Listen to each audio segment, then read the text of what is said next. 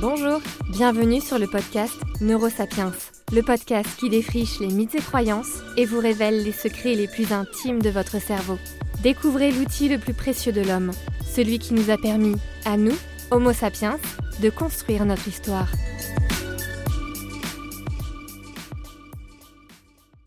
Bonjour à tous je sais que je devrais profiter de cette intro pour dire que j'ai procrastiné pour rédiger cet épisode, que je l'ai terminé la veille de sa publication, blablabla. Bla bla. Sauf que la vérité, c'est que cet épisode, bah, je l'ai réellement terminé un mois avant sa sortie. Voilà. Concernant mon travail, je procrastine très très rarement. Sûrement parce qu'il y a quelqu'un, un manager, un producteur ou un patient qui m'attend au tournant et que plus que tout, je déteste décevoir les gens. Que tous ceux qui ont le besoin compulsif que les gens les aiment lèvent la main mais dans ma vie perso, quand ça n'implique que moi versus moi, eh bah la procrastination gagne à tous les coups.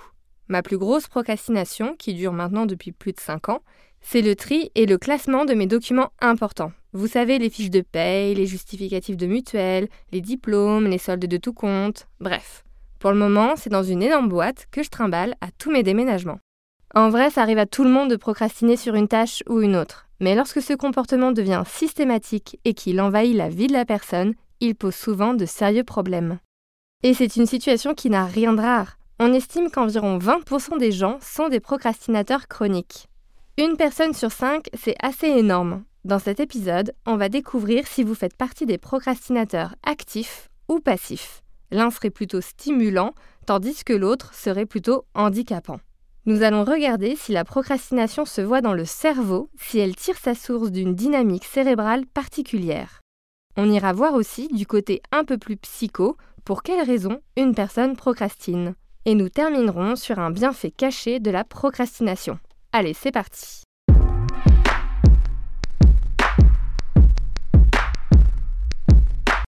Allez, comme d'hab, on va commencer sur une petite définition qui fait plaisir. L'une des définitions de la procrastination la plus claire que nous avons est celle du psychologue Pierce Steele. La procrastination est un report délibéré et inutile d'une activité ou d'une action précédemment prévue, tout en sachant que ce retard aura des conséquences négatives.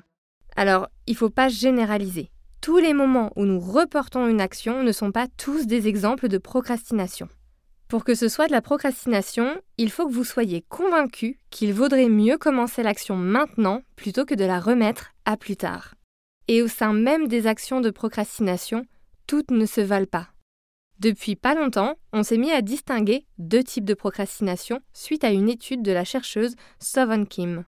Et je vous les partage parce que je trouve que ça offre une vision plus juste de la procrastination.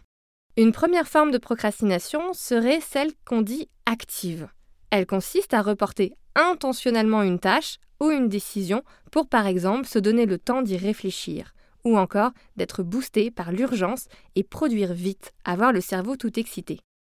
Oui, il y a des gens qui fonctionnent comme ça, on en a tous dans notre entourage, ces personnes qui révisent pour un examen le soir d'avant, qui y passent la nuit et qui ont 14, tandis que toi, t'as fait des fiches deux mois avant, t'as révisé régulièrement et t'as à peine deux points de plus qu'eux. Bref, ne remuons pas le couteau dans la plaie. Cette procrastination active est donc relativement inoffensive. Les adeptes de cette pratique aiment travailler sous pression, car ils se sentent alors plus performants. Et puis, nous avons une deuxième forme de procrastination dite passive. Là, c'est tout autre chose. On procrastine, mais on aimerait ne pas le faire. On ne procrastine pas intentionnellement et on en souffre.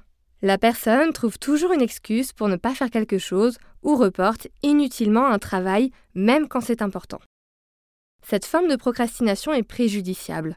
Elle peut provoquer des pertes financières, quand on paye ses impôts en retard, par exemple, des soucis de santé, quand on repousse sans cesse un rendez-vous chez le médecin. Elle impacte négativement la performance car elle accroît le stress. Dans l'étude menée par la chercheuse et psychologue Sovon Kim, qui a fait ce distinguo entre les deux formes de procrastination, on pouvait observer que plus les étudiants se livraient à une procrastination active, plus ils avaient de notes élevées, tandis que les étudiants procrastinant passivement obtenaient de moins bons résultats. Et c'est d'ailleurs de cette procrastination passive et préjudiciable dont je vais vous parler aujourd'hui, car en réalité, toutes les études portent sur elle. Cette procrastination se voit-elle dans le cerveau? Est-ce qu'un fonctionnement cérébral particulier expliquerait pourquoi un tel procrastine et un tel non?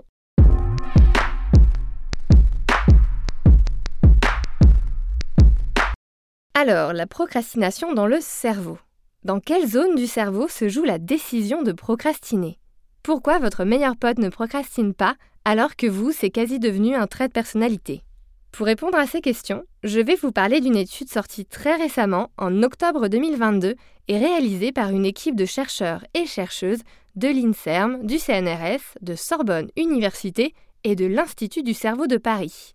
Je vous raconte pas, on est sur le gratin gratiné de la recherche en neurosciences. Leur objectif était de décrypter comment notre cerveau se comporte lorsque nous procrastinons.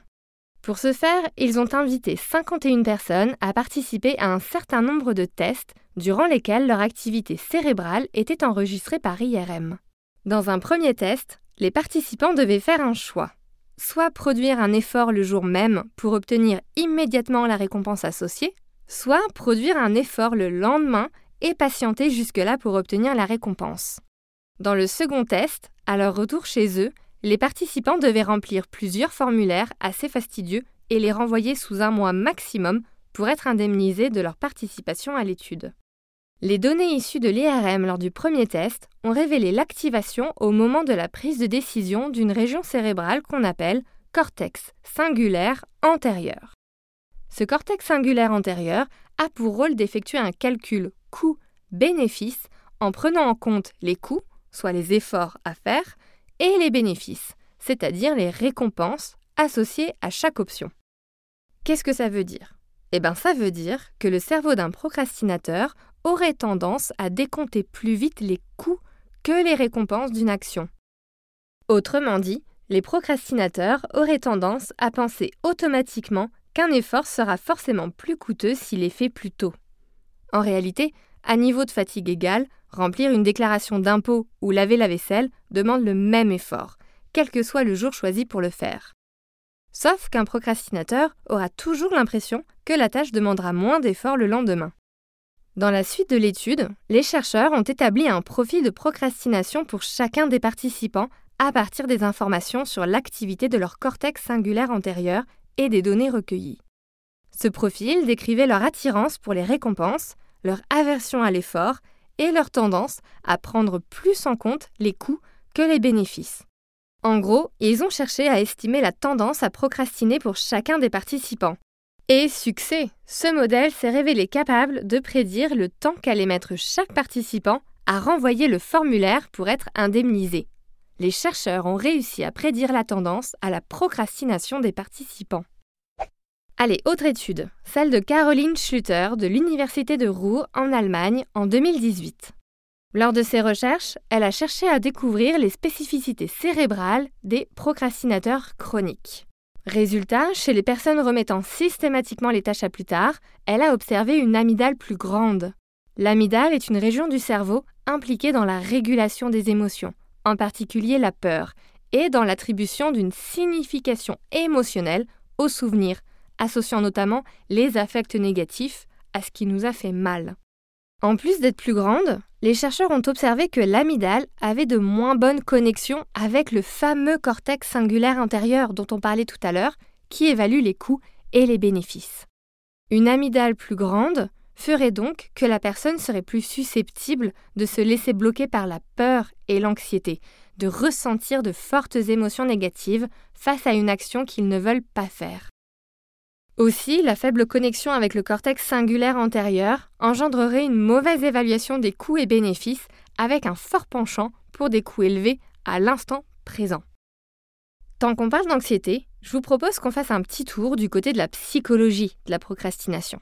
En effet, le fonctionnement du cerveau seul ne suffit pas pour expliquer pourquoi une personne procrastine ou non. Comme pour tout comportement, celui-ci résulte d'une interaction resserrée entre cerveau, psycho, contexte et environnement.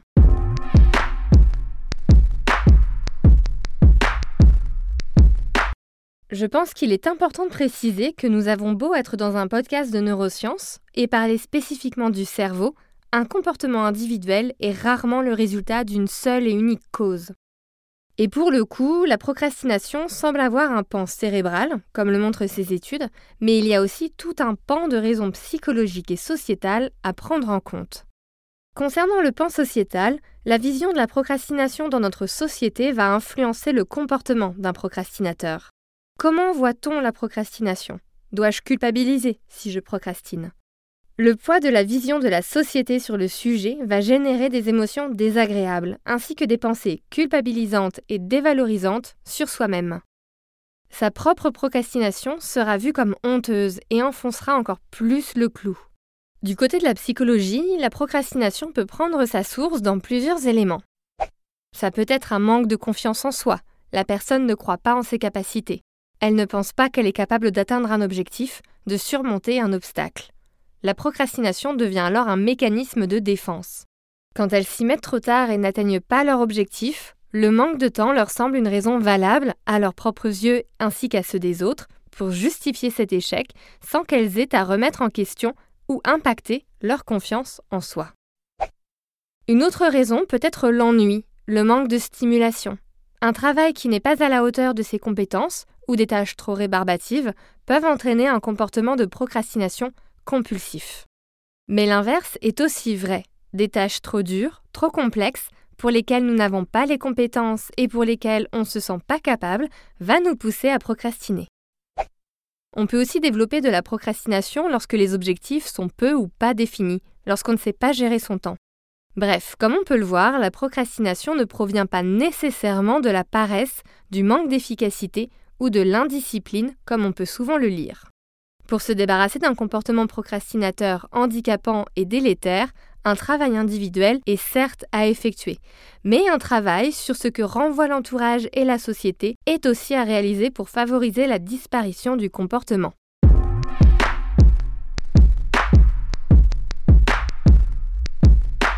Et enfin, pour terminer notre épisode, j'aimerais un peu redorer le blason de la procrastination, en tout cas celle qu'on appelle active.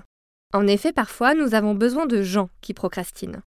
Une étude menée par Xia Shin de l'Université du Wisconsin consistait à demander aux participants de générer de nouvelles idées business. L'expérience était composée de deux groupes. Le premier devait commencer l'exercice tout de suite, dès son annonce, tandis que le second avait 5 minutes pour faire des jeux de société. Tous ont ensuite soumis leurs idées à des évaluateurs indépendants qui devaient noter leur originalité. Les idées du groupe ayant procrastiné étaient jugées à 28% plus créatives. Et oui, la procrastination favorise la créativité, et plus particulièrement la pensée divergente, c'est-à-dire le fait de générer le plus d'idées qui sortent de l'ordinaire. Le fait de procrastiner vous donne du temps pour considérer un problème et trouver des idées originales. Mais encore une fois, tout est une question de timing. Ne faites pas ça 24 heures avant le rendu d'un projet. Une deadline trop serrée ne générera pas des idées, mais bien du stress.